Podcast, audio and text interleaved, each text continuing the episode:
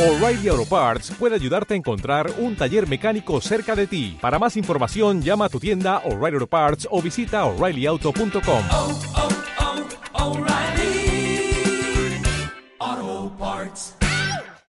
Buen día a todos. Conozco, creo, un poquito menos de la mitad, pero bueno, ya hoy nos vamos a conocer y relacionarnos en el tiempo de Dios también. Es una alegría estar y me sentí muy identificada cuando Matías me comentó si estaba la posibilidad de venir y un pensamiento muy claro, muy estratégico, en algo que me dijo que tenía que ver con lo que Dios estaba hablando, que está hablando este año para mí, 2015, que tiene que ver con su palabra. La misión no la podemos hacer si no tenemos palabra de Dios. Podemos hacer mil cosas en la misión, pero si no tenemos la palabra, no tenemos garantía si eso está en la misión de Dios. Entonces, quería introducirnos un poquito en lo que estamos haciendo antes que veamos algunos aspectos bíblicos. Por eso vamos a trabajar en mesa eh, con nuestras Biblias y algunas notas. Pero mm, sí, estamos pastoreando hace 30 años en Pompeya. Somos pastores de una iglesia boliviana. Yo me casé con un santiagueño, vengo de familia ucraniana, pero él habla quechua, así que cuando tenemos como pastores ahí se puede hablar con los hermanos. Y de esta iglesia vulnerable, Julio fuiste, ¿no? Conocí. De esta iglesia vulnerable, pequeña, 50 miembros, eh, el 10% está en campo. Eh, dos familias en Indonesia, una en Jordania, de regreso tres, Camerún, India, Chile, eh, tarea en Santiago del Estero, un hogar de ancianas y ahora apoyando a un obrero fraternal, Juan Carlos Godoy, ayudándole también en obras de Jujuy. Y nos dimos cuenta que cuando la palabra tomó la prioridad en la iglesia, no dejamos la misión a quien quería o a quien le gustaba o quien sentía, sino toda la iglesia se metió en la palabra y toda la iglesia hace la misión. No para un sector, sino para cada uno, encontrando su lugar dentro del cuerpo, ¿no? Aún cocina o aún hospitalidad. Y, y bueno, en eso estamos, con grandes desafíos también. Tenemos, como dice mi esposo, tenemos un problema a la inversa. Necesitamos ir de crecimiento para sostener a estos obreros. Entonces, eh, estamos ahí, ahora yéndose al equilibrio, ¿cómo vamos a crecer para multiplicarnos? También entendemos que cuando una iglesia tiene una parte importante que la mitad inmigrante temporal, no podés hacer mucho ministerio. La gente viene por trabajo, no viene al ministerio, no viene a iglesia. Entonces, eh, eso también nos hace ver un aspecto de la misión dentro de lo urbano, que la ciudad de Buenos Aires se ha transformado casi por la inmigración, también ahora de Asia, la inmigración de África. Y vos bajás de once y tenés al egipcio vendiéndote allí en una telita. Y, caminas un poco, ni hablar de los senegaleses. Entonces, estamos como empujados como iglesia a responder a donde te metas en la misión, ¿no? Como hablábamos con Graciela. Todo nos habla de estar en misión. Bueno, agradecemos al Señor estar allí y, y, estamos con de Misión 2015, con mucho trabajo. Eh, estoy en, dentro de lo que es Misión 2015, estoy a cargo de Ventanas al Mundo, que son 15 ventanas o 15 talleres simultáneos el sábado 17 a las 9 de la mañana con todos los misioneros que estén de regreso a Argentina. Cada uno de los que regresaron van a estar como panelistas en diferentes ventanas temáticas. Así que tener a un Ernesto Casasia con más de 20 años en Mongolia y en el proceso de un cáncer con la mano de Dios allí en sus intestinos, eh, tenerlo, creo que a veces estos congresos no son eventos, esto es como una bisagra para la iglesia argentina. Hace 10 años que no hay una convocatoria nacional de misión. Y este congreso es una intención de Dios para revisar dónde estamos, ¿no? ¿Qué hemos hecho? ¿Qué nos falta? Pero también, fíjense, todos ustedes, una nueva generación que no viene de los pioneros, es una nueva generación que tiene que iniciarse en los pioneros, este es un lugar para aprender, es un lugar que no te podés perder. Eh, yo creo que soy el resultado de muchos congresos. Lo, yo le contaba a una hermana que tiene niños, me decía, bueno, pero tengo que sumar por. Y digo, ¿sabes qué? Yo no te digo que hagas lo mismo, pero yo teniendo los cuatro niños pequeños, cuando ya Dios había motivado mi corazón a participar en la misión global, yo pedía préstamos, dos préstamos por año. Un préstamo lo pagaba durante un semestre y otro préstamo lo hacía sola como mamá, pero yo quería que mis hijos escucharan lo que yo escuchaba. No puedo escuchar sola y volver a casa y ellos no escucharon, no vieron, no vivieron. ¿Cuál es el resultado? Que de los cuatro, tres de ellos vivieron en el campo, tres de ellos sirvieron en las naciones. Y ahora ellos lo hacen con sus hijos. Se llevaron a Naya de dos años a Haití después del terremoto a ayudar a misioneros argentinos allá. Al otro año se llevaron con los tres añitos a Bolivia, todo un mes durmiendo en el piso, con la bolsita de las princesitas en Bolivia, pero durmiendo en el piso, no importa. Y sabes qué? Yo creo que nunca pienses en un, que parece un evento, nunca pienses como un gasto, eso es inversión en tu vida. Inversión, inversión, todo eso vuelve en la vida en, un formato espiritual y también de, en otros pagos. Quiero eh, contarles un poquito de Raín para los que no conocen. ¿Podemos pasar PowerPoint? Sí. Tengo dos PowerPoint, uno de la Casa de Cooperación, lo vamos a ver rápido, y también de Rengero.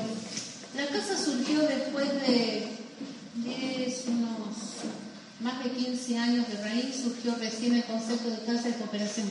Pero les quiero contar para luego por qué estoy con esta carga de Dios respecto a la palabra.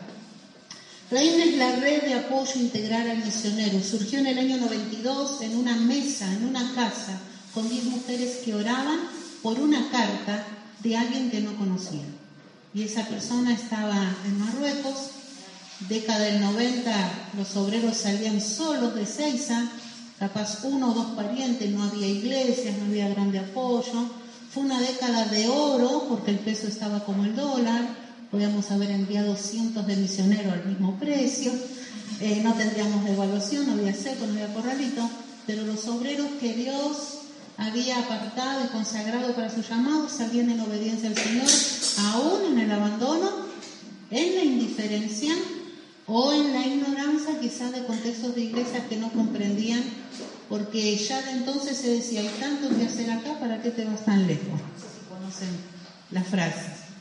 Entonces, Dios motivó a, un grupo de mujeres, entre los cuales estaban eh, entre las diez, y recuerdo que ofrendamos 10 dólares y nos comprometimos hasta que esa obrera no volviera y dijera, terminé la tarea, no íbamos a abandonar ese compromiso. Así que Silvia Nadal sigue en Ceuta trabajando con los marroquíes y, y trabajando con Luis Solís, el doctor, y llevan los equipos de atención a las marroquíes que hacen partos en sus casas, en las carpas, en las tiendas y llevan salud a todas las montañas del Rif. Tremendo. Hace 23 años que esta red de mujeres ora los días martes ininterrumpidamente, aunque no venga nadie. Las cartas de los misioneros que llegan durante la semana al correo del ministerio se imprimen día lunes y las mesas quedan del martes en biblioteca todas las cartas. Entonces, venga quien venga, no se esperan grandes grupos. Ustedes saben que para la oración nunca hay grandes grupos, pero las hermanas van llegando, saludan y van y pueden estar tres, cuatro horas en lectura, escuchar al Señor, orar por la carta, pueden tener quebrantamiento, pueden tener una visión, pueden escribir, pueden responder, pero siempre a la oración le sumamos el levantamiento de una ofrenda. Entendemos que orar sin correr el riesgo de ser la respuesta es un cheque sin firma. Entonces oramos y son motivadas también a ver cómo involucrarse como respuesta con alguna de las necesidades de las cartas. Eso fue un testimonio en toda esa década del 90 y en el año 2000, a partir del 2000, cuando surgían viajes a algunos países de, de Latinoamérica, comencé a compartir, como en el año 2002, en una consulta de mujeres movilizadoras. Y ahora después de tantos años, todo esto, oficialmente Comiban tiene una red femenil en muchos países que fueron inspiradas por este modelo que teníamos aquí en Argentina. Entonces, aún ahora en Misión 2015 vienen varias de esta comisión, como Albia Mackenzie, Wendy Colón, Mari Fernández, Yolanda Ibagón, personas que una representa con uno de sus países. Y estamos para el año que viene tener el Congreso para todo el Cono Sur y van a bajar mujeres del continente para el próximo retiro. Entonces, esto que uno no se da cuenta en lo que uno se dedica, eh, yo comprobé esto, lo vi un poco cuando Tito Robert enseñaba sobre crecer. Las cosas que tienen vida y que tienen raíz sana crecen naturalmente, vos no las tenés que empujar. No pones a un bebé atado, ¿no? Todas las noches con lengas, ¿no? Cada punta, cada brazo, cada pie para que se estire. Crece. ¿Por qué crece? Porque hay vida, porque hay salud. Cuando hay deficiencia tenemos que prestar atención porque algo puede detenerse en la salud. Y los ministerios son iguales. Si Dios es raíz, si Cristo sustenta las cosas, crecen porque Él da crecimiento. Las personas no damos crecimiento, las personas cuidamos la tierra, regamos la tierra, eh, prestamos atención a la maleza, pero ¿quién da crecimiento en la ley aquí de la vida? Solo Dios. Entonces nos vimos como que siempre hay trabajo y cada ministerio, cualquier nombre, aún ustedes, lo que tiene raíz de Dios, va a dar fruto. Y ese fruto se multiplica. Y esto es como el polen, luego esa semilla va a otro lado y crece en otro lado, porque también hay abejas espirituales, ¿no? Que se llegan y, fecundan y el Señor así multiplica la visión. Recuerdo que cuando orábamos en mi casa, año 92, 93, 94, todos nuestros niños, mis hijos, los que ahora tienen como 35 años, 35, 34, 31 y 24, eran todos chiquitos y venían todas las hermanas con sus hijos chiquitos. Entonces, cuando se iban todas las hermanas a mi casa, que eran como 30, 35 mujeres y algunas venían con sus niños, cuando se iban yo encontraba el gato ahorcado en el árbol, arriba de la cama un montón de cosas, la casa desarmada. Pero ¿saben qué pasó? A los 10 años, el 90% de todos esos niños salieron al campo misionero. Lo que hacían esas mujeres orando, esa carta, esa ofrenda, esa galletita, esa hospitalidad, ese regalito, fue una herencia espiritual. Porque es tremendo el poder de lo que podemos decidir. Lo que yo decido afecta a toda mi casa. Aunque no todos estén de acuerdo, las nuestras decisiones en Dios tienen un poder de herencia y de legado para los nuestros. Entonces, eh, de ahí surgió la red de jóvenes, por eso estuvo Julio Vallejo, Noemí, y, empezaron los viajes y los desayunos, y cómo poner, y poner dinero, porque no es solo joven, ah, quiero cantar, no, poniendo, apoyando, invirtiendo en viajes y también movilizando, pasando también ahora estos jóvenes ya capacitados, entrenados con experiencia, con una gran capacidad de movilización. Eh, los ministerios se van transformando cuando salieron ya ellos como obreros. Pasó a estar eh, Paola, Almeida que me acompaña en la red de jóvenes, pasó a estar con mi yerno, con mi hija. Entonces siempre teníamos que estar atentos a adoradores. Porque para tener una movilización de, oración o de misión, vos precisas a la adoración. Para, porque la adoración conecta el corazón misionero de Dios con la gente que está adorando. Hablamos menos y Dios les habla más directamente si la persona se conectó cuando adoró a Dios. Y no estoy hablando de cantar, estoy hablando de entrenar a la gente a ver que la adoración es una de las razones por las que debemos hacer la misión. Tenemos demasiados pueblos que no adoran. Y cuando yo adoro, tengo privilegio de adorar, me doy cuenta que no todo el mundo adora.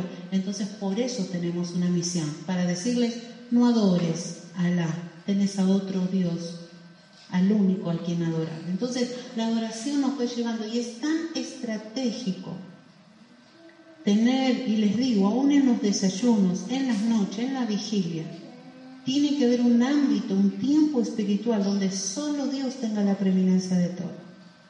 En la mayoría de nuestros cultos somos nosotros de que empezamos hasta que terminamos, ¿no es así? ¿Y cuando Dios es pleno y Él y nada más que Él?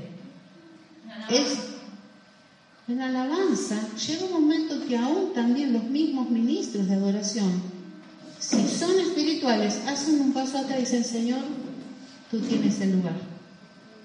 Porque eso es lo que uno comienza todas las cosas con darle a Dios la preeminencia, ¿no es así? Y el señorío. Es tremendo darle a Dios el Señor. Y Él dice, como me dieron el lugar, entonces yo voy a hacer todo el resto. Y por eso eh, creo, creo en esta generación que mi generación no era generación con tanta capacidad como la tienen ustedes. De ahí surgieron la red de niños. La red de niños nos dimos cuenta que los nenes iban a escuela dominicana y saben cuando empezamos a leer las biografías. Vieron que ahora está la colección de, de Unilit, todas las biografías.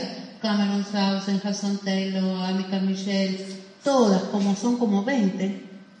Y cuando ustedes las comienzan a leer, la mayoría de ellos tuvieron comisión en la niñez. Muchos dicen, cuando mi maestra me leyó la historia, cuando yo en la adolescencia leí la historia, fue un impacto. Entonces nos damos cuenta que los niños de nuestras iglesias conocen historia de Samuel, de David y todas nuestras historias, pero ¿qué conocen de la misión? Y ahí surgió que para movilizar niños no podés movilizar niños, tenés que movilizar maestros, concientizar maestros. ¿Y por qué nos involucramos con Susana, no? ¿Cuántos años trabajando en la visión de vamos a movilizar al niño? Pero un maestro que no tiene visión misionera es como tener una aljaba llena de flechas que cuando las va a agarrar y se le cae en cualquier parte porque el maestro no tiene un blanco en el plan de Dios. Entonces, bueno, fue como sentir palma caliente en la mano. Tenemos una generación de niños que está entretenida con mil cosas, pero no está proyectada para escuchar un llamado.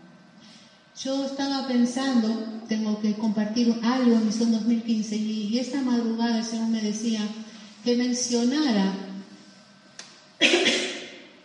así en Córdoba que cuando se habla de la misión en nuestras casas y cuando Dios tiene la adoración y la preeminencia y su señoría en nuestros hogares, nuestros niños pueden escuchar la voz de Dios naturalmente para sus vidas. Armar su vida en el plan de Dios, proyectar, escuchar propósito y planes de Dios directo a sus vidas. Recuerdo a Daniela una vez, cuando tenía ocho años, ella ahora tiene 34, decía, estaba cantando una canción de Marcelo Patrono, que era de esa época.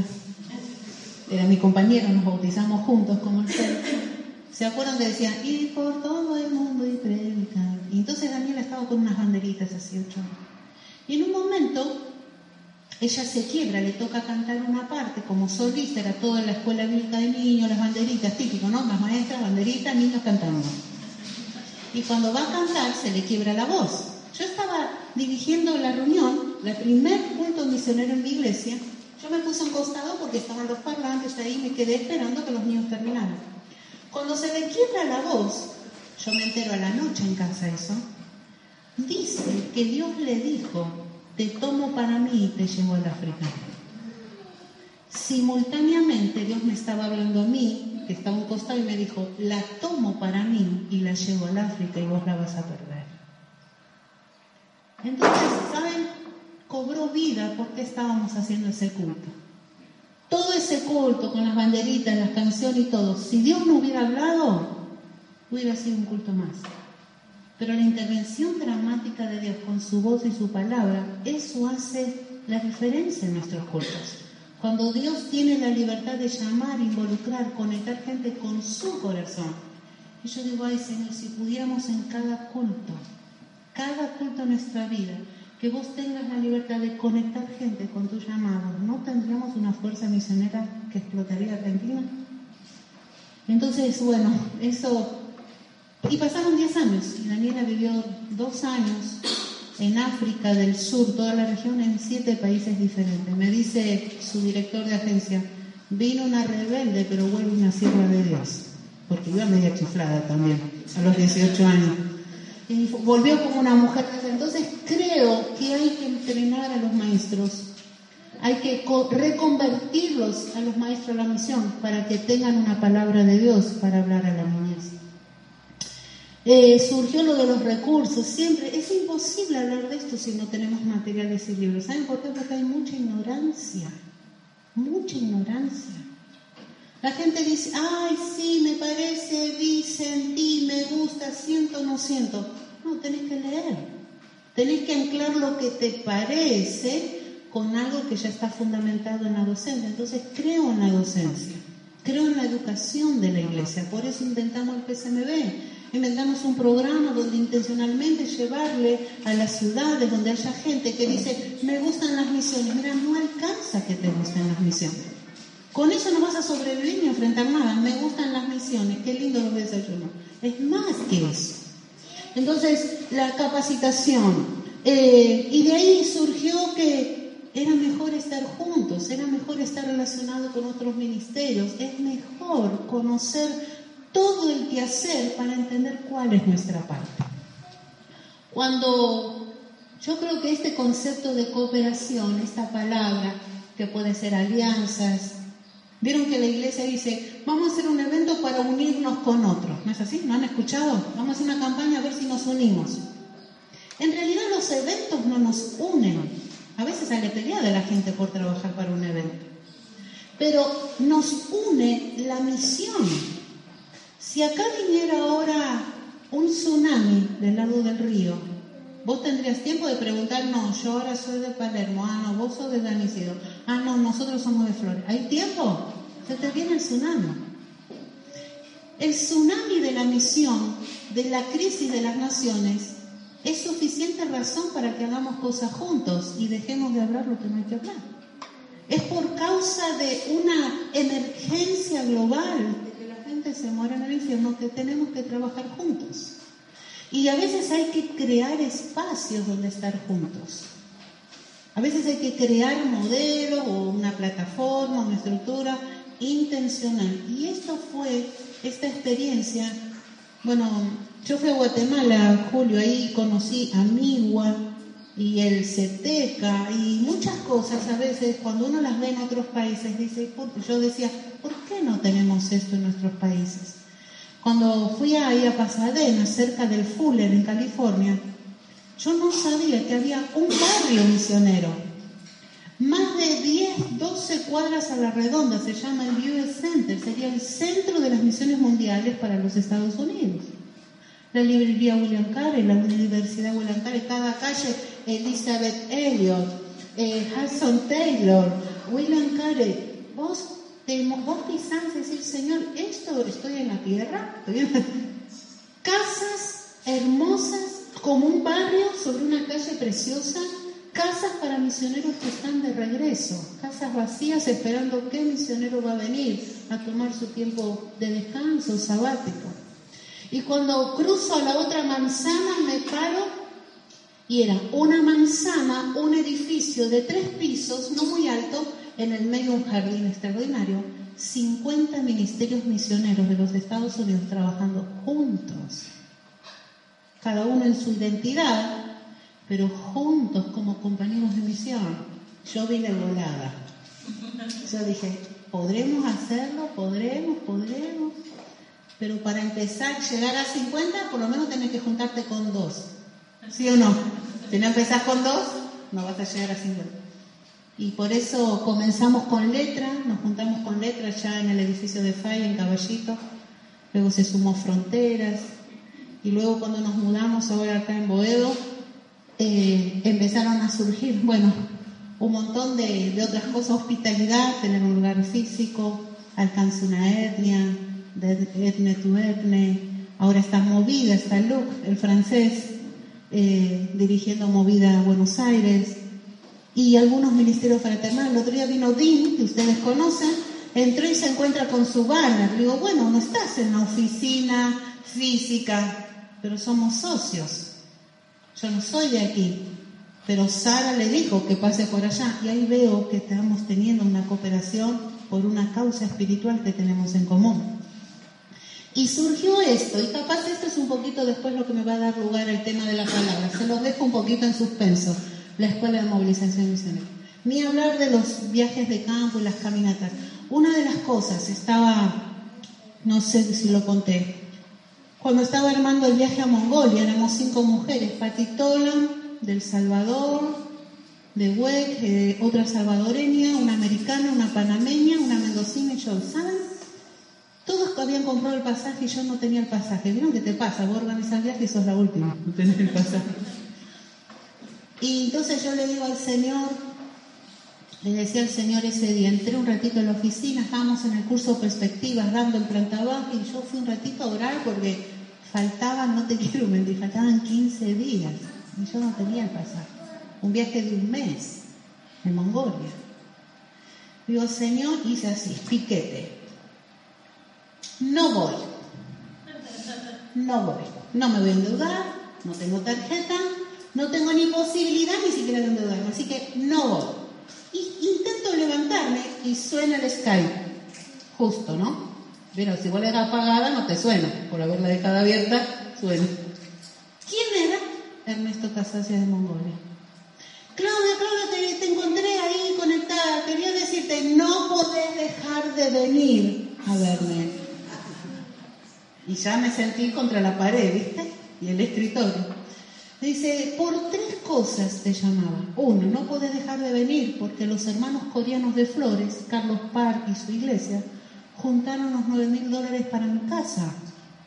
Alquilar tres años como extranjero es igual que comprar una casa, así que la compré a nombre de un mongol, pero me tenés que traer. Yo no puedo ir a la capital a buscar un cajero. ¿Cuántos días me voy a quedar para sacar nueve mil dólares por cajero?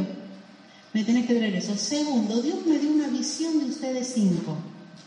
Que ustedes entraban a Mongolia y cuando hacían la primera oración, caminaban con machete en mano y abrían camino. Y detrás de ustedes venían los mongoles plantadores de iglesia, los obreros nacionales. Tercera razón por la que no puedes dejar de venir a verme, porque en 18 años que yo estoy en Mongolia, nunca nadie me visitó. Chao, te dejo. Después me enteré que sí ha habido Stanley Clark una pasadita por Mongolia. Son 18 años de vivir afuera sin una visita. Y acá la hermana Juanita, si no la faltó el domingo y el lunes no la llaman, cambia de iglesia. Se ofende. ¿Saben? Yo bajé la computadora, la cerré y otro piquete. Es tu problema ahora. Voy, salgo de ahí y voy a dar, justo tocó que me invitaba Rigoberto Diguero, me dice, ¿podés vos dar el tema de la mujer y la misión? Y cerrábamos el curso Perspectivas en una semana. Comparto, porque tenía que restringirme a lo que el manual y el escrito. Entonces cerré, terminé y digo, por ejemplo, una de las cosas que Dios nos puede dar como mujeres es visitar las familias en campo llevar valijas, regalos, escuchar, hacer empanadas, cocinar, te llevo orégano, te llevo unas capas de empanadas frisadas, tantas cosas prácticas y sencillas. Y digo, y, te- y esos son, son viajes de fe. Por supuesto que renunciamos a cosas, pero esto también la mujer debe, le cree al Señor que le puede proveer. Yo tengo que ir a Mongolia en 15 días y no tengo el pasaje, pero Dios sabrá qué va a hacer. Oramos, todos oramos. Dije amén y al tiro se me viene como si fuera la hermana acá y me dice, yo soy bautista y sé bien cuando Dios me habla. ¿Qué quiso decir? No tengo la menor idea. De Galvez, Viviano Lakovich. Me dice, mi novio me acaba de dejar. Ambos tenemos llamado, él es de otro país. Me quedé con todo el casamiento, o sea, ojo también a quien eligen porque estas cosas pueden pasar. Dice, quiero que cuentes con los dos mil dólares para tu pasaje a Mongolia. Tengo todo el dinero ahí, te lo traigo la semana que viene. Yo, yo que hablo de fe, cada vez soy más incrédula. Porque Dios hace y hace y hace y hace. Y dije, Señor, nunca más te voy a limitar por un tema de dinero. ¿Qué es realmente lo que quieres que hagamos? Eso vamos a hacer. ¿No viviste milagros en tu viaje? ¿No vivimos milagros, Julio, en tu viaje? ¿No vivimos milagros, hermanos? El milagro no es solo para el misionero, el milagro es para todos nosotros que queremos creerle al Señor que hay algo que hacer. Y Dios siempre, para ser grande, glorioso, extraordinario, va a usar nuestra limitación. Mientras vos no puedas decir, ay, Dios me bendijo. Pero cuando no puedas nada, Dios va a hacer una cosa extraordinaria. Entonces uno se acostumbra a servir a este Dios de esta manera. No en la miseria, no en la tacañería, sino a creerle cosas cada vez mayores que nos tienen el vértigo, el insomnio. Yo camino de noche, ¿saben? Hasta por la terraza, orando, Señor, si vos no intervenís, yo no sé cómo enfrento el día, Señor, si tú no haces, no sé cómo lo voy a hacer, Señor, si tú no lo haces. Y la vida se te hace así colgada como una garrapata del Señor, porque lo que Él nos pide no está al alcance nuestro, está en su plan y Él lo quiere otorgar. Y nos obliga a buscarlo. Pasamos a la otra. Esto solo por hablar de viajes. Y entonces ahora nos encontramos que estamos con un montón de ministerios. Se confirmó oficialmente a nivel mundial que tenemos perspectiva el año que viene en Argentina, un curso de 10 días de máximo nivel. Se le llama el curso a nivel mundial. Ustedes deben estar hermanos. Luego les vamos a decir dónde y cuánto. Vayan ahorrando, porque no es barato. Pasamos. Eh, oración. Estos niños. No sé si estaba Susana, sí, en uno de estos. Mariana, mira. No, Pau. Mariana está en este, en el. Vamos. La red de niños, recursos, avanzamos. Eh, muchos jóvenes, muchos jóvenes, no, no podríamos trabajar sin jóvenes. Biblioteca, multimedia, eh, estamos todos los días, los martes es el día de más gente, eh, entrenamiento constante. Esto es Colombia, se abrió la red en Colombia, se abrió la red en Uruguay y este año se abrió en Paraguay, la red de mujeres, siempre cubriendo Ramadán. Ahora tenemos iglesia perseguida los días miércoles. Obviamente, esto es una familia, la casa que es una familia, tenemos que comer, ¿no es así? El cumpleaños, el dedillado. Yo trabajo, cuando puedo ir a buscarlas, trabajo con mis nietas también. Así que la tengo a una que es secretaria. Les cuento, para un poquito allí. Ya entra Agustina, dos años. Entra y así llega mi... Entra como que conoce todo, ¿no? Ya desde la entrada. Mira mi escritorio y ve que tengo un agua mineral. Mira así, y busca su mesita como esta, acomoda la silla, nadie hace nada, acomoda la silla, va, me saca el agua, se lo pone ella, pone el papel y se pone de espalda a la puerta a escribir, como un asistente. Y llegan los hermanos, que pasó como un Roberto, que la trajo con la camioneta, y sin darse vuelta le dice, hola Roberto, ¿llegaste? O sea, son cosas que los niños hacen, cualquiera de tus niños lo hace.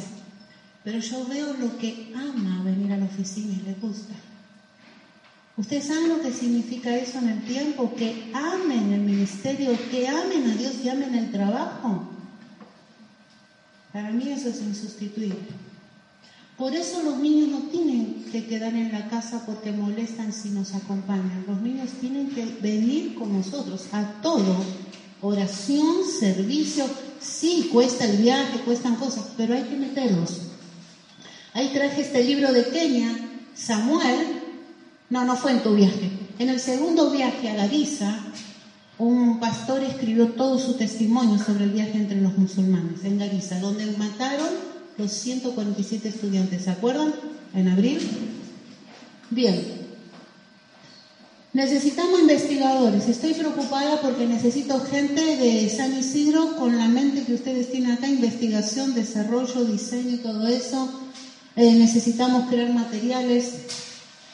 Quiero pasar eh, al otro, a ver allí en la final de esta, ah, encomendamos equipos todos los años, eh, Bolivia, viajes simultáneos, nos metimos en Uganda, llevamos PCMB a Uganda, 50 líderes ugandeses tomaron entrenamiento, fueron 10 argentinos.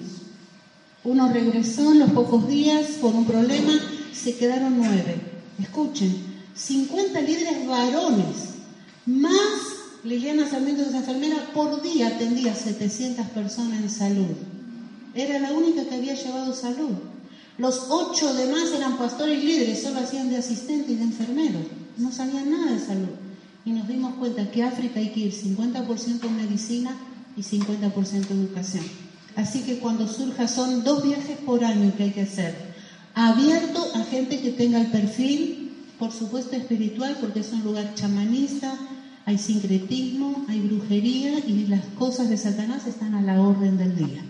Entonces eh, necesitamos gente fuerte y profunda. ¿Qué más? Eh, el manual Vamos que les traje, manual Vamos es, escuchen, el manual Vamos lo hicimos intencionalmente en mil manuales para el que dice tengo un llamado. Cuando conocí a Cristina Conte, le digo, ¿sabes qué? Para mí esto es una respuesta este manual. Si la persona me dice, tengo un llamado, y cómo me gustan las misiones, y no quiere tener una disciplina de dos años en su vida, de cerrar ciclos, resolver cosas, apuntar, leer y escribir, entonces yo como pastor no me mato con su llamado, porque no da fruto de pasión por su llamado. Entonces el, el manual Vamos es un autodiscipulado a los interesados en misión. Y te puedo asegurar que es una escuela misionera full time en tu vida haciéndolo desde tu casa. Por supuesto que hay que tener mentor y rendir cuentas y tener una persona que le esté dando seguimiento. Así que te invito a que lo conozcas. Y cerramos este año con esos regalitos una toalla, la toalla del servicio. El que habla mucho de misión y no sirve, no sirve. Misión es servicio por donde lo mires. Un, escuché un pastor, ahora después les cuento de esto. Escuché un pastor en una reunión que decía, yo no estoy para los mandados. ¡Wow! Dije. Y se iba a ir a un viaje de servicio. Dije, wow, cómo salta del corazón, ¿no? La boca expresa. ¿Sabes qué? Cuando uno va a África, aunque vos seas no sé qué profesional, vos vas a tener que acarrear agua de 500 metros y venir con baldes, con agua. Precisamos gente de corazón entrenado en el servicio, queridos. Acá no es hablar, misión no se habla, sino el libro de los hechos hubiera sido las palabras de los apóstoles.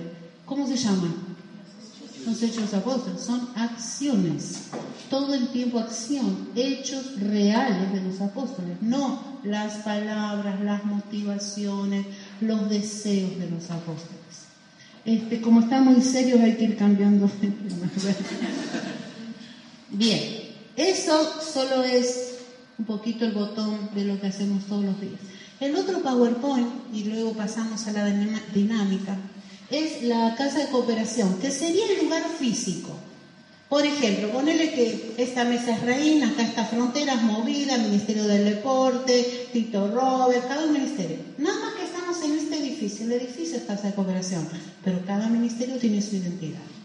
La ventaja es que al estar juntos nos potenciamos nos fortalecemos, crecemos. ¿Cuántos fueron alguna vez a Boedo, a la casa de cooperación? Bueno, no es muy lindo porque se viene abajo el edificio. Pero lo que ocurre adentro es hermoso. Bien, avanzamos, voy rapidito. Es una visión de trabajar juntos para bendecir a muchos. Y saben, hermanos, de verdad, juntos es mejor. Siempre es mejor. ¿Por qué voy a inventar algo cuando vos ya lo tenés? ¿Por qué no lo juntamos? ¿Por qué no lo, no lo sumamos? ¿Por qué? Ay, porque Dios me dijo y el otro Dios me dijo y Dios me dijo y ninguno de los tres se conectan. Y estamos inventando la pólvora. ¿Por qué? Eso también es administración del tiempo y de la vida y de los dones. Mucha gente dice quiero servir, ¿no? En la casa de cooperación es un estilo de vida de servicio. La misión de Dios, fíjate esta frase atrás, Mati. La misión de Dios no es un sentimiento. Involucra mi tiempo, mis manos, mis dones, mis finanzas. Es una acción actual de lo que hacían los filipenses. Estos son los ministerios que están ahora, el otro, en la casa.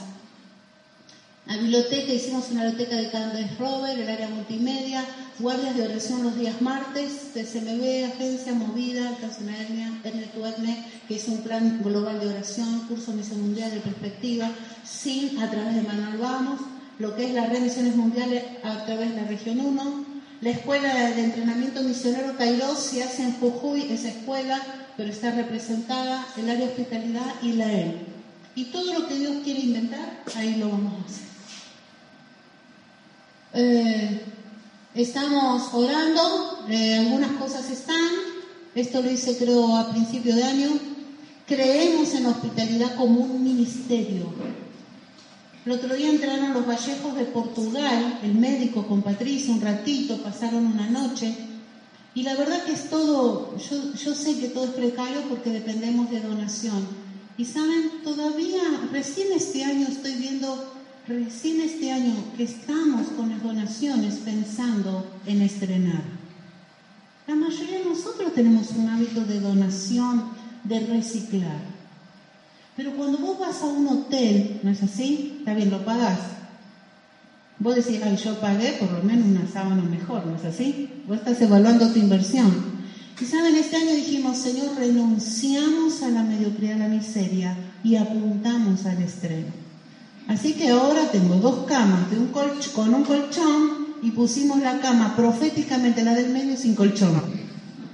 Y vos decís, pero para, a veces también pasan años para que la gente crea en tu ministerio o crea en tu vida, porque hay que tener como coherencia, ¿no? En el testimonio, para que luego seas creíble, ¿sí o no? Y ayer me decía Milka, la asistente de finanzas que mira la caja de ahorro, dice, de Mar de Plata enviaron porque vieron en el Face, se necesita para hospitalidad y puso una lista de cosas reales que las podés ir a ver, que hacen falta. Dice, puso 5 mil pesos y dijo que avisemos si hace falta más.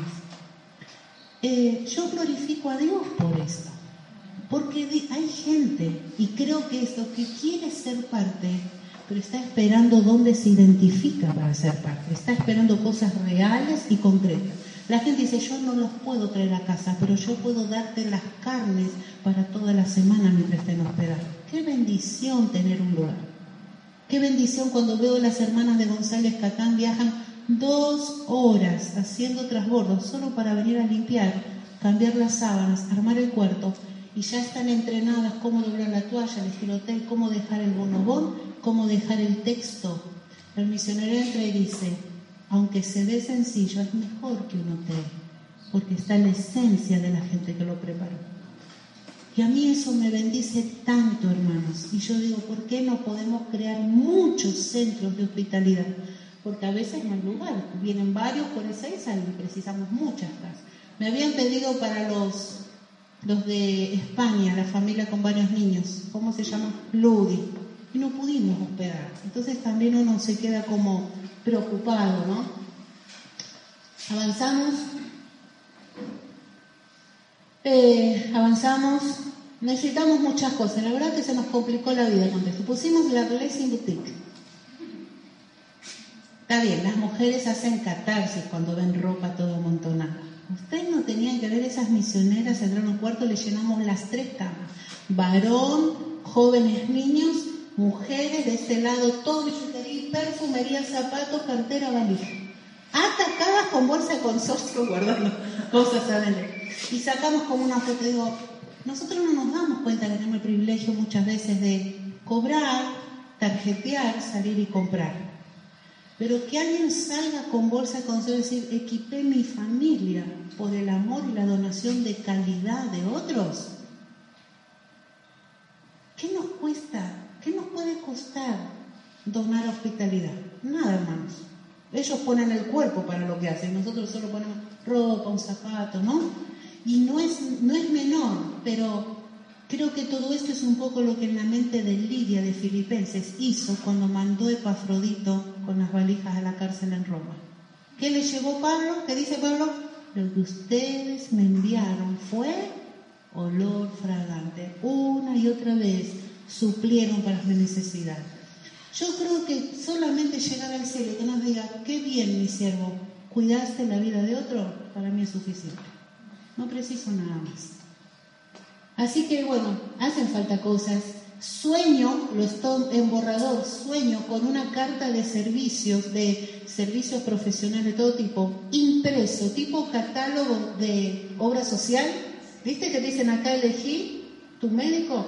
Que cuando llega al aeropuerto se van a decir, aquí tenés una cartilla de servicios de hombres y mujeres de Dios que ofrecen lo que necesiten y que lo busquen, teléfono, mail, desde City Tour cuidado de niños, un restaurante o un dentista, lo que fuese. O un lugar donde elegir un zapato nuevo, otro una cartera, o ¿creen que es imposible que lo podamos hacer como argentinos?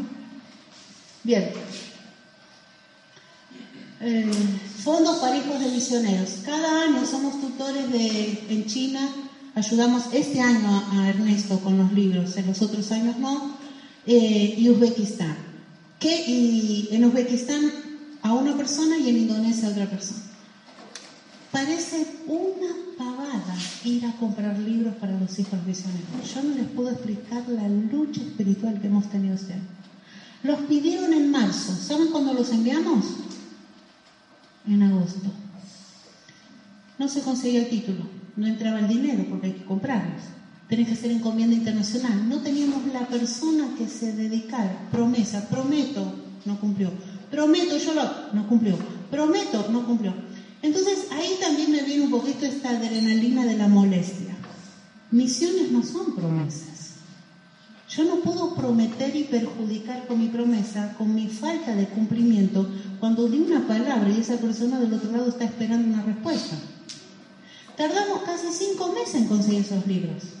Entró una donación de corriente. Conseguimos el dinero, no estaba la persona que los comprara. Pero no era ir y comprar, había que buscar. Le habían pedido textos del año 76, del año 79, del año 92, del año 98. No existían en ese editorial. ¿Saben dónde encontró una docente de todos esos libros, una bautista de la luz, una maestra? En la Biblioteca Nacional por fotocopias. Dio, dio, buscó, buscó, buscó. Así que fíjense que también el sistema de educación a distancia argentino está enseñando casi 20 años atrasado a los hijos de embajadores o de misioneros que viven fuera del país. Entonces, gracias a eso, así, los libros salieron. ¿Saben cuánto sale la encomienda al Asia? 900 pesos, un kilo 800. Solo iban cuatro libritos nada más. Entonces, esto es un área donde deseamos tener un equipo fuerte, sólido, pero quiero más que eso, que estén en Skype y el niño del otro lado, no importa que sea madrugada, y que haya docentes que le digan, ¿qué precisas de la escuela? Mostrame, ¿cómo te ayudo? Ahí ven y la cuenta. Yo, mentores, ¿cómo se llama? Tutoría, ¿no? ¿Cómo serían?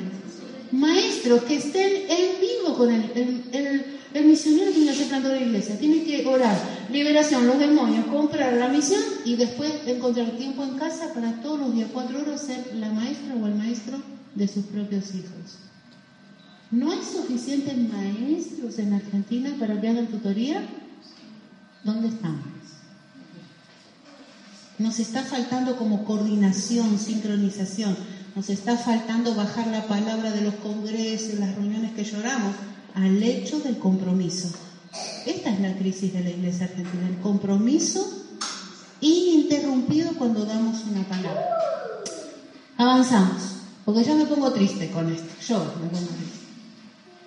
Administración, precisamos gente que nos ayude, el diseño, cosas, pasan cosas.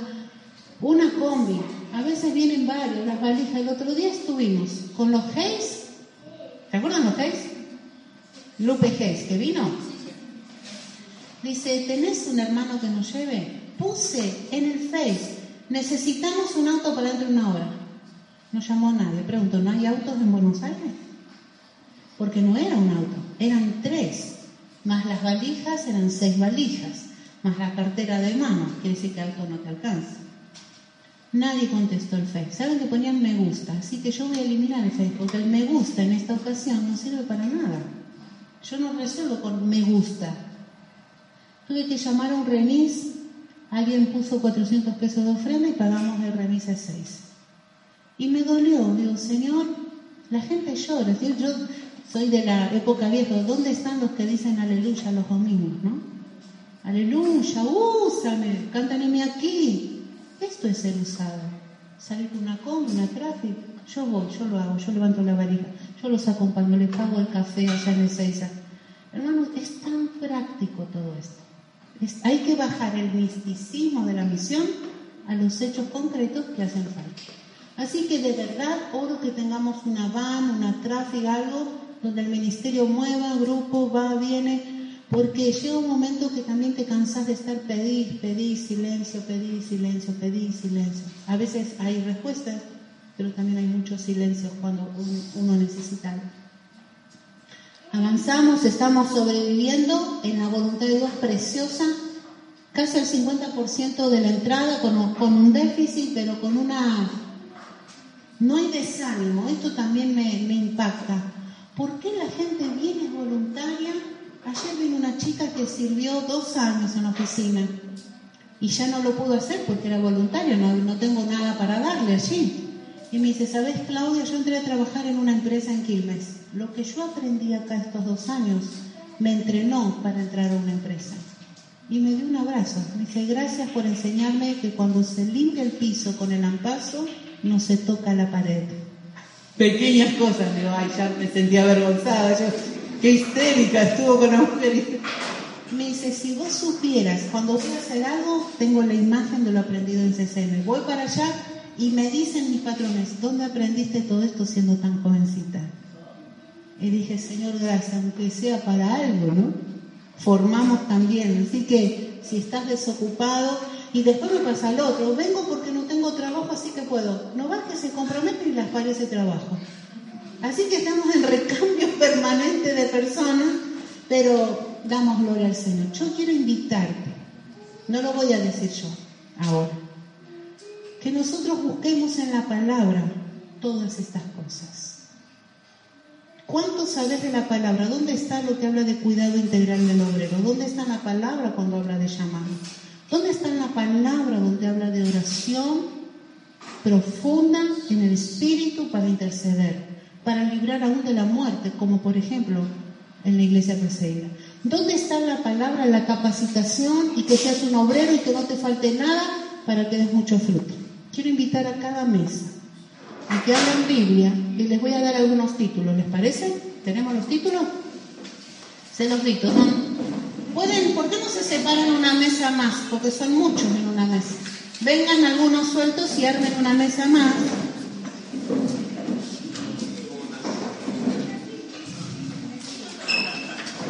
Primer título. Llamado y preparación integral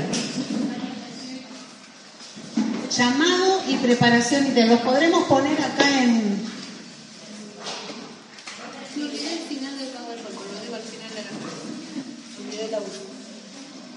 Prepar, eh, llamado y preparación integral.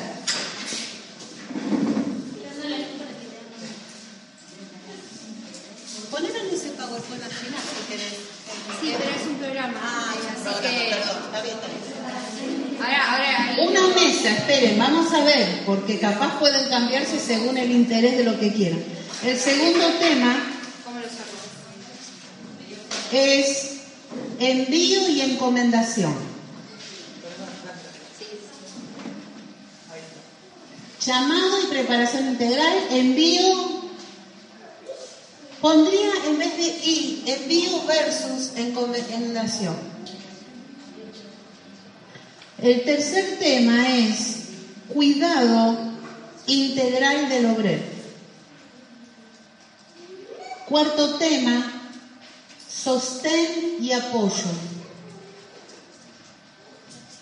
Quinto tema, movilización y docencia.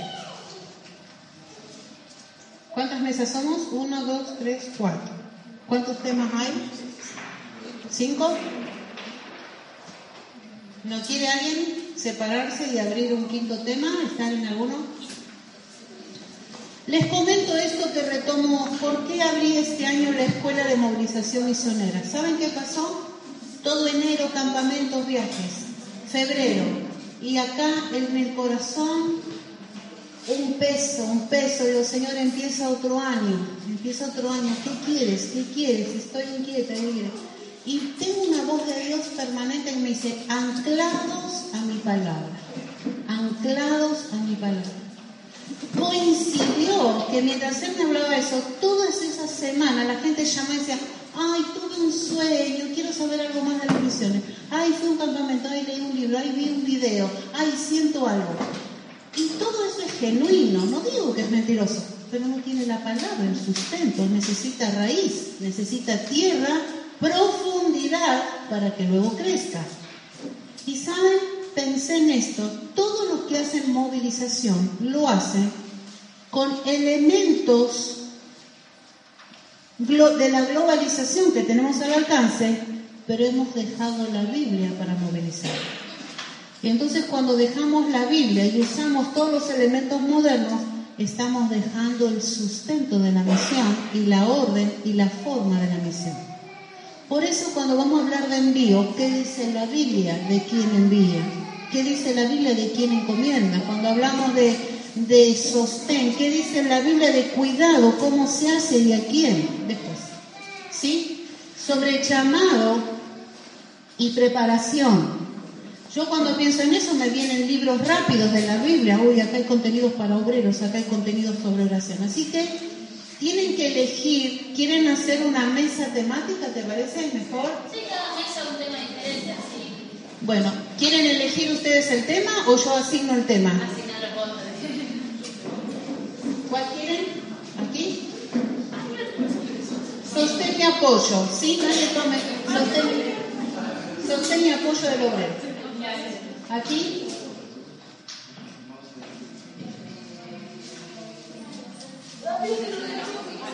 Movilización y docencia.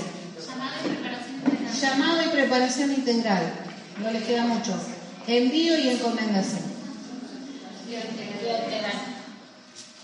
¿Alguien tomó cuidado integral ahí? No, ¿no? No, cuidado integral. Tengo textos en mente y pasaje, no tienen que pensar en lo que yo pienso, pero la Biblia es obvia en estos temas. Así que abrir Biblia y a ver dónde ustedes tienen fundamento bíblico para hablar de esos temas. Tenemos que ir terminando, pero quiero animarlos que tampoco hoy, en 30 minutos, van a poder hacer un exégesis del tema.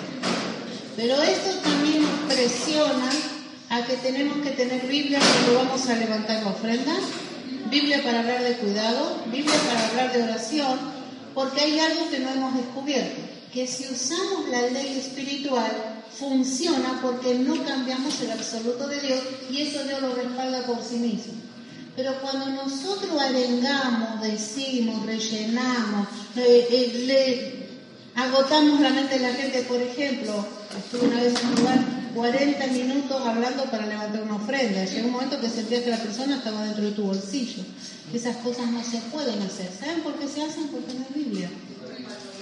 ¿Qué es lo que nunca, voy a tratar de ver un tema por mesa, qué es lo que nunca debemos hacer en un culto misionero o levantar la ofrenda? Nunca porque la Biblia lo prohíbe, Pablo dice, no por necesidad. Pasar y decir a hermanos, vamos a levantar una ofrenda porque nuestros hermanos que están necesitados, estamos haciendo lo contrario a la orden bíblica.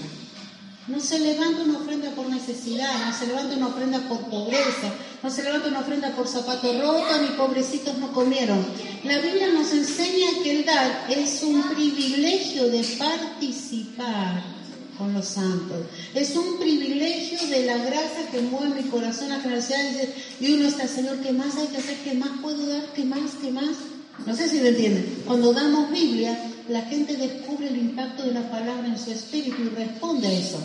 Pero cuando nosotros usamos nuestros conceptos relativos, obsoletos, viejos, y saben, la misión en Argentina estos 200 años tuvo obviamente un gran porcentaje de éxito, pero hubo un dejo, ¿sí? Como un residuo escondido en la motivación y movilización de miseria, pobreza, mendicidad, dejadez, abandono y culpabilidad.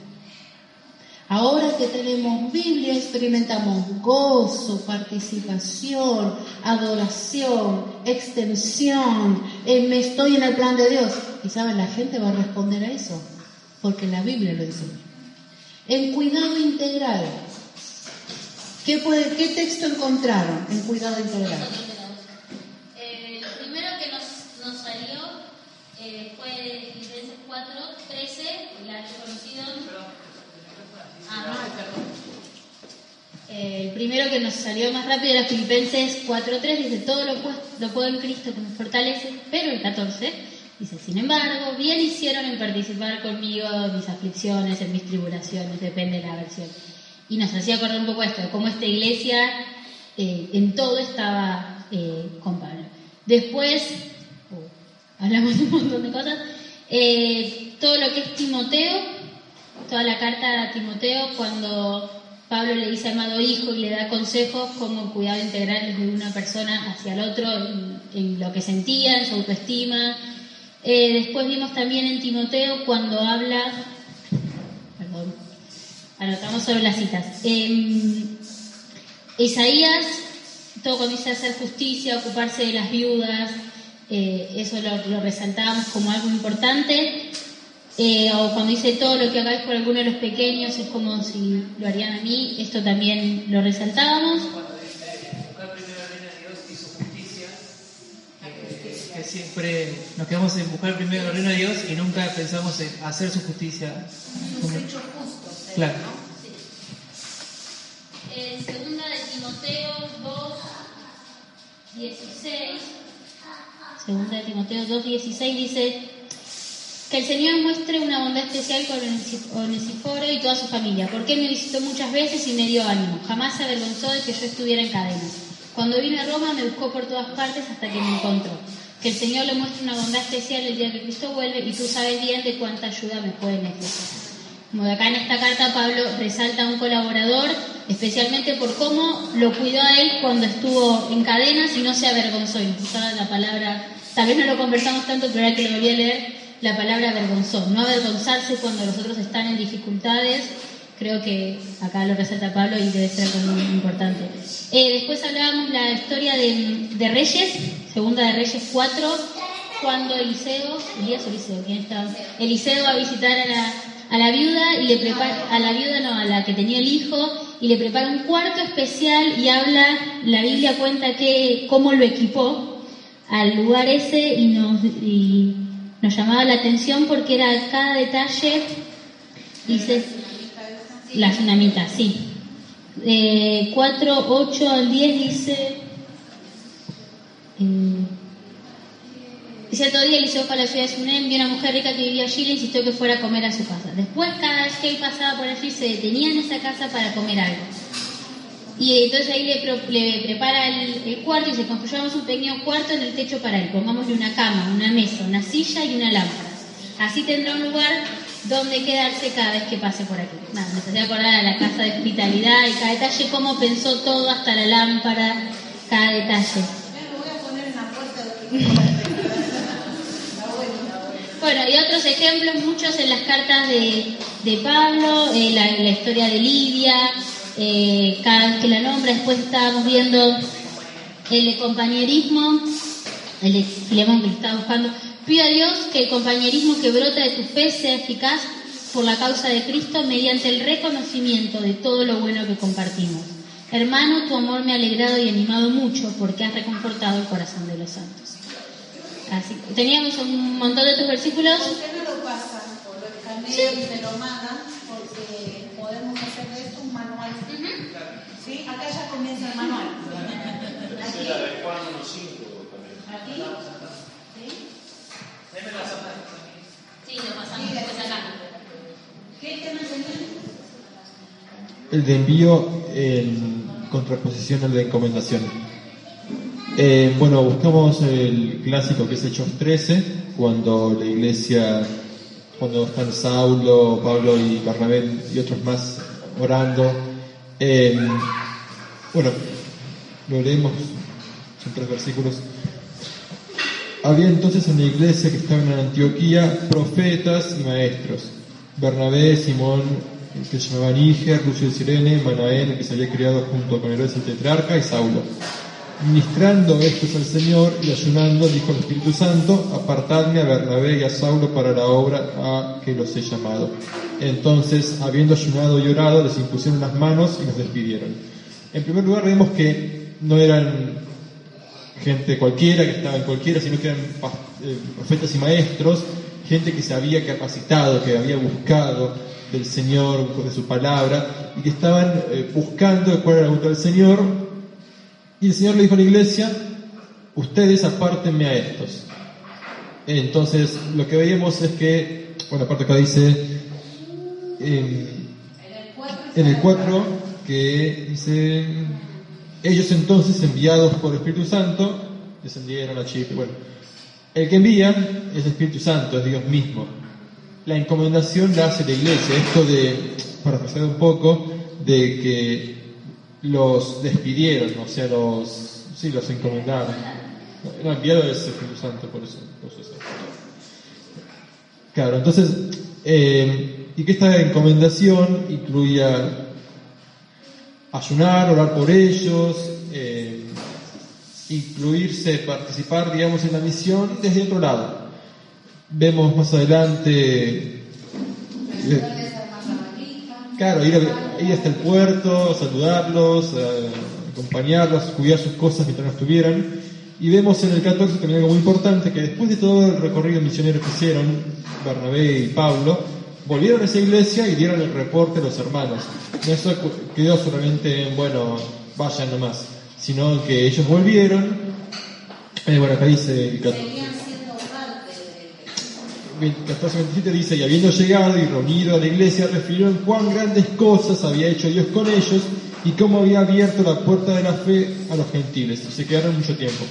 En- Entonces vemos que no es solamente mandarlos, sino que recibir el, el- las... Así como se es partícipe de la iglesia de- del envío, de la salida, también que puedan ver qué cosas hizo Dios en sus vidas.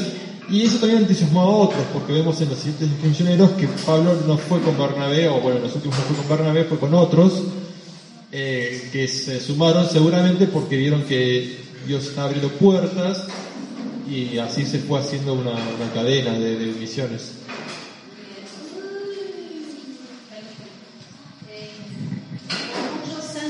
Yo escuché aquí en Argentina la iglesia enviadora y descubrí en la Biblia que la iglesia no envía.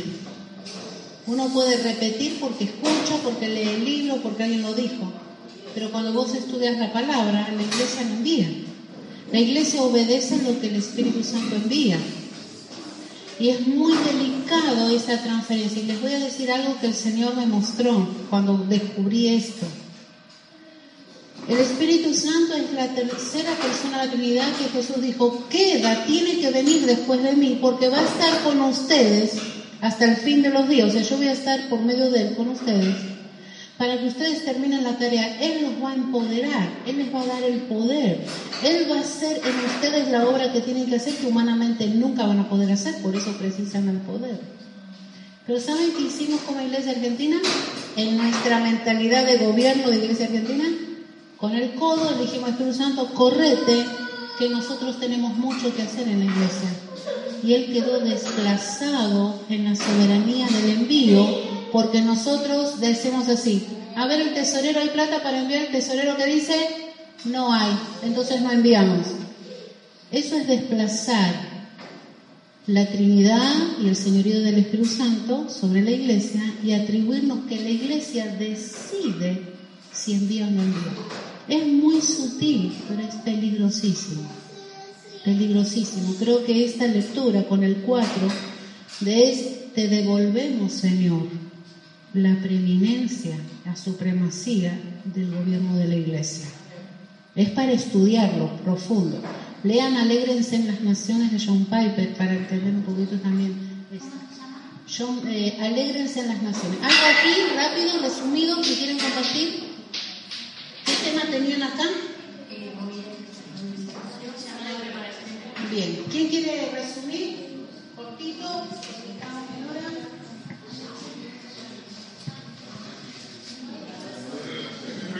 Primera de Tesalonicenses eh, 11. Pónganse como objetivo vivir una vida tranquila.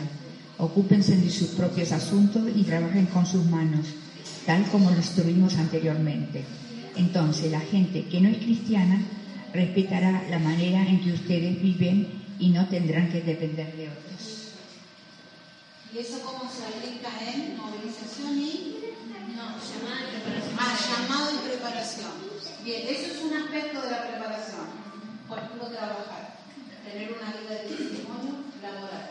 El primer versículo que encontramos fue en San Mateo 28, 19, 20, que dice, por tanto, id y haced discípulos a todas las naciones, bautizándolos en el nombre del Padre, y del Hijo, y del Espíritu Santo, enseñándoles que guarden todas las cosas que os he mandado, y aquí yo estoy con vosotros todos los días hasta el fin del mundo. Amén. ¿Y qué aplicación tiene eso llamado y preparación? Es un mandato que, más que un llamado, es un mandato que nos dio Jesucristo, no es un llamado, es un mandato. Todos tenemos que obedecer. Yo pienso que somos todos misioneros. Todos no necesitan viajar a otro lado de la tierra para ser un misionero. Podemos ser misioneros con nuestras propias familias, para empezar, como usted lo decía hoy. Eso es lo que estamos practicando. Podemos arrodillarnos y orar por los misioneros si no vamos. Todos los días orar y ayunar por ellos. participar también con los gastos. Hay muchas, hay diversas formas de responder al llamado misionero. A mí me gusta ir a África, por ejemplo, pero por el momento estoy en Argentina y estoy en Victoria y hay mucho para hacer acá. Pero estás en época de preparación. Sí, Nunca es un estado quieto de no hacer nada. no, no.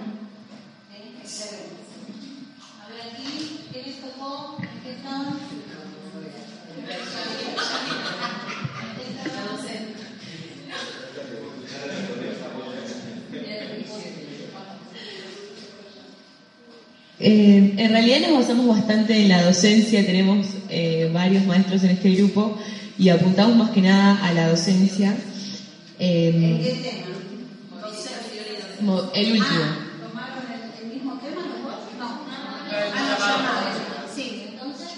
Eh, marcamos varias citas, o sea, sacamos bastantes versículos de la Biblia, como por ejemplo Mateo 28, del 18 al 20, donde dice ir, hacer discípulos, bautizarlos. Eh, Tito también vimos la segunda, Tito 2, 15 también Timoteo, donde habla también de no solamente enseñar a otros, sino también instruir a nuestros hijos, eh, enseñarles de Dios, eh, el camino, guiarlos, conducirlos. Nos basamos más que nada en la docencia, nos emocionamos esto de la docencia. Eh, Lo personalizaron. lo personalizamos, como que lo, lo, nos mimetizamos bastante.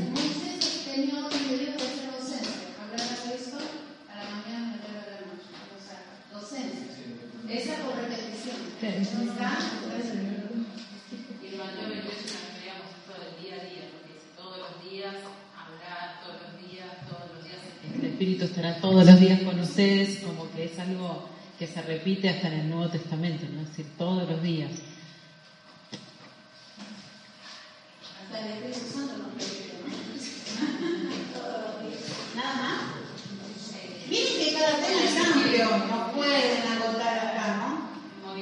Jesús mismo movilizaba de a dos en dos a venía, los instruía de nuevo, los mandaba de nuevo, los, eh, lo eh, ajustaba, lo que había que ajustar y lo volvía a mandar, decía.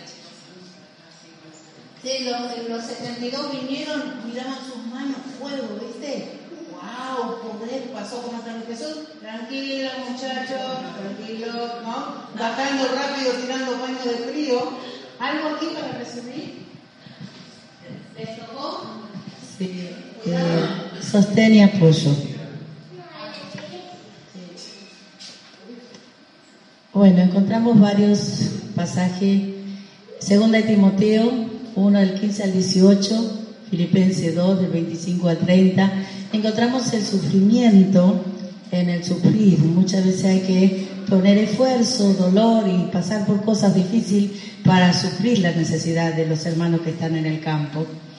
Romanos 15, 24, como iglesia, estar unidos todos juntos para sostener a ese misionero. Segunda de Corintios 9, del 1 al 3, encontramos también la ofrenda en conjunto con la iglesia. No es una ofrenda que sobra, sino con esfuerzo, poner el corazón, ¿no? Después eh, fuimos a, a Filipenses 4, 6 y encontramos también el- la oración como sostén. Eh, muchas veces, no sé, pues de pronto por ahí juntar dinero, hacer todo lo que es externo y nos cuesta doblar la rodilla. Y acá encontramos por qué tenemos que hacer esfuerzo por los misioneros. A través de la oración, porque el misionero necesita un sostén de paz. Si está en un mundo inhóspito, un lugar difícil, solo el Señor en su paz puede sostenerlo. Entonces encontramos que ese sería una forma de darse a sí mismo el sostenimiento de nuestros hermanos. Segunda de Corintios 8, de 3 al 5. También hay una ofrenda propia, el sostener, no preguntar a nadie, poner el corazón de si yo también quiero ser parte, solita delante de Dios o solo poner y estar ahí con un corazón entregado al Señor. Tercera de Juan también es un apoyo, como conversamos acá con los hermanos, es un apoyo en el altar. Es decir, no espero una oportunidad, sino mientras yo estoy en el reino, sé que acá tengo que apoyar acá, allá a los hermanos y estoy. Es un movimiento continuo en el corazón de la iglesia, en el corazón personal del Hijo de Dios también. Hechos, encontramos también Hechos 16, del 30 y 34, el servir a los siervos de Dios, aquellos que pasan terrible cosa, como en el caso de la historia de acá del apóstol, que fue herido, lastimado, es un servir más allá de lo que uno de pronto tiene conciencia, de curar heridas, de sacar ese dolor, de poner la mano sobre ese cuerpo que está herido. Entonces eso es lo que encontramos nosotros. Imagínense si en unos minutos sacaron esto, que sería si estudiáramos la palabra como una iglesia que encomiende, si vamos a tener el manual de la misión de la iglesia, por ejemplo, San Isidro, y vamos exhaustivamente a desarrollar todos los temas bíblicos para que nuestros obreros, desde la iglesia que habla y hace el culto, hasta el retorno a los campos, tengamos argumentación bíblica para todas las cosas, ¿no?